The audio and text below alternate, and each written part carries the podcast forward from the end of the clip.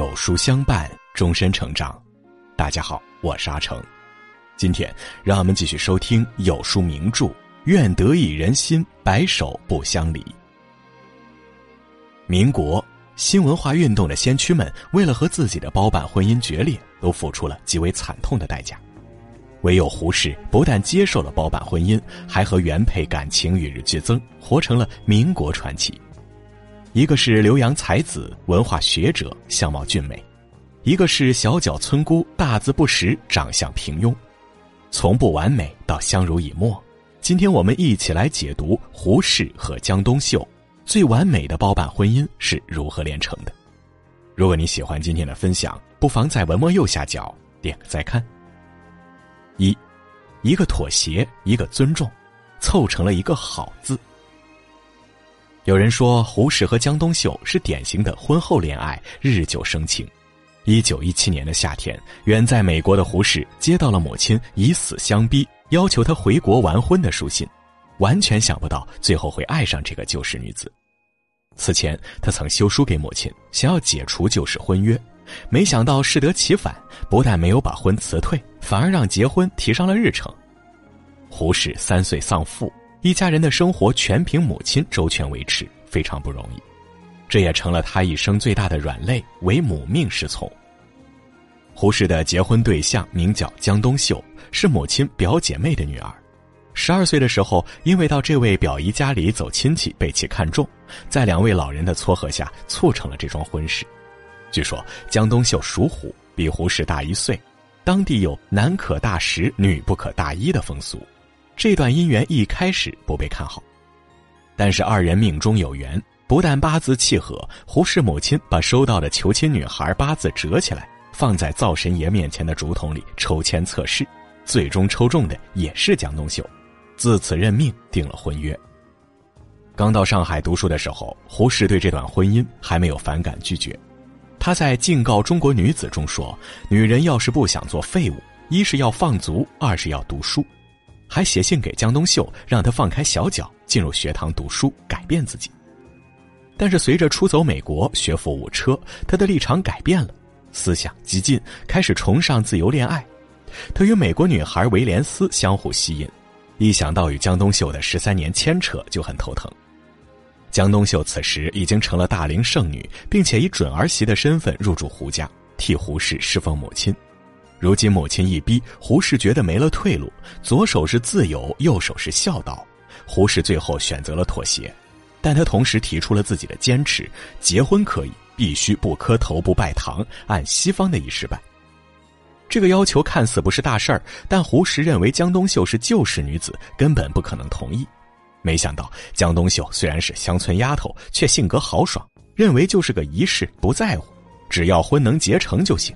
居然痛快的答应了，旧新娘配西式婚礼，这看似不般配的婚姻，因为胡适的妥协、江冬秀的尊重，满足了这个供求规律。虽然没有爱情作为基础，却为他们后来相处的和谐埋下了良性循环的起点。二，一个智慧，一个决断，捍卫一个情字。没有感情基础的婚姻，注定会充满波折。胡适和江冬秀的婚姻初期面临着巨大的考验，倡导自由恋爱却娶了小脚老婆，胡适备受京圈的朋友嘲笑。唐德刚戏弄他说：“胡适大名重宇宙，小脚太太亦随之。”徐志摩用苏轼的诗嘲笑他说：“忽闻河东狮子吼，拄杖落手心茫然。”这让胡适的心一直不平。后来趁到杭州疗养，老婆没在身边，出轨了三嫂同父异母的妹妹曹成英。两人在西子湖畔待了三个月，有了爱情的结晶。胡适也把和江冬秀的离婚事宜提到了日程上来。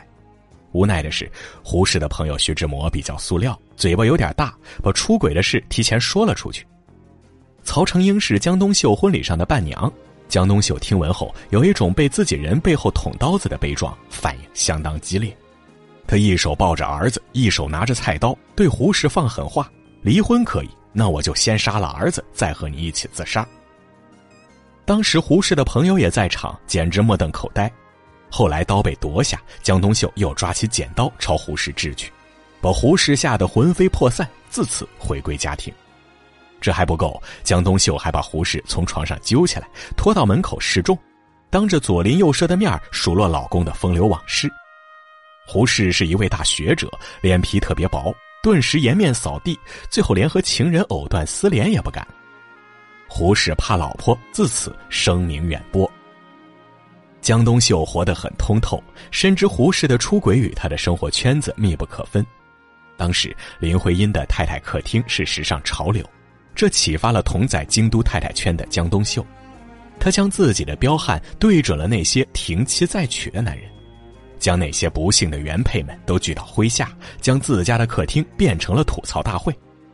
当时北大教授梁宗岱恋上了女作家陈英，和老婆何氏闹离婚官司，江冬秀踮着小脚和何氏一起走上法庭据理力争，因为他说的有理有据，连法官都成了他的粉丝。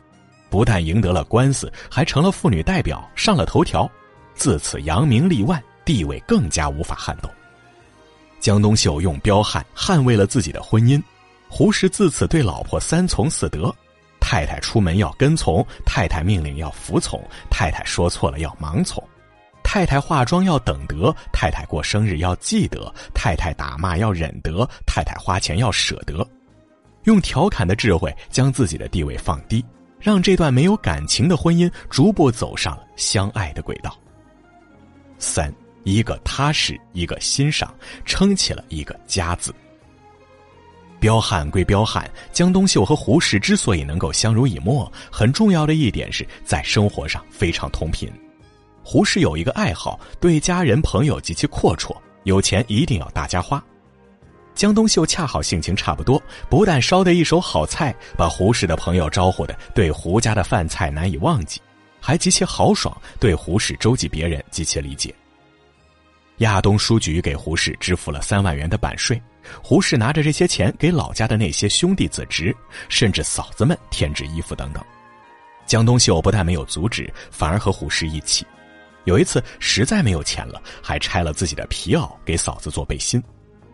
胡适后来前往美国，给国内的江冬秀寄来了一千六百元生活费。那年代缺衣少食，这笔钱等同救命。江冬秀立刻做了分派，给罗尔刚一百五十元，吴晗一百元，毛子水一百元，仆人工资一百四十元，借给同乡们几百，给一个学堂捐赠了两百元，和胡适作风完全一致。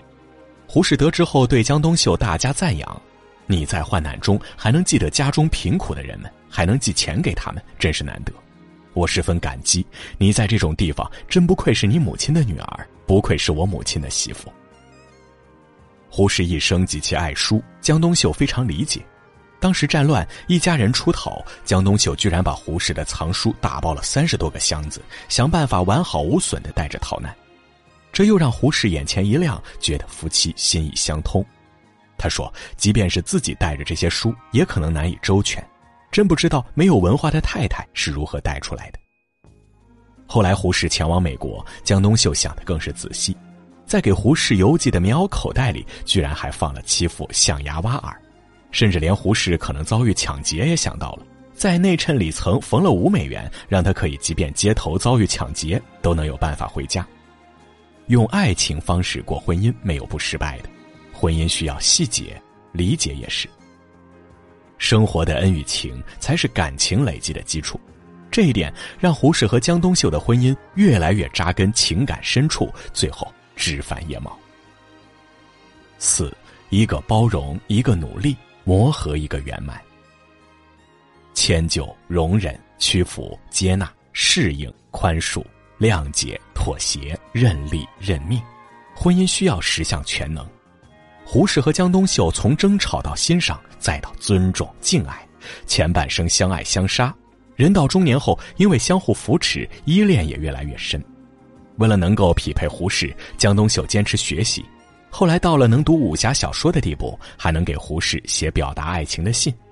我听他说你今天不很好，我心里好比刀割一样。这让胡适满足了浪漫，完全接纳了这个没有文化的旧式女子。也将自己的爱全给了妻子。他看着这些文字，错别字虽然很多，但他经常沉醉其中。时间证明，胡适的妥协是最有价值的退让；时间也证明，最懂胡适的只有江冬秀。胡适心脏病猝发离世后，江冬秀把自己的后半生都投入到了胡适著作的整理上来。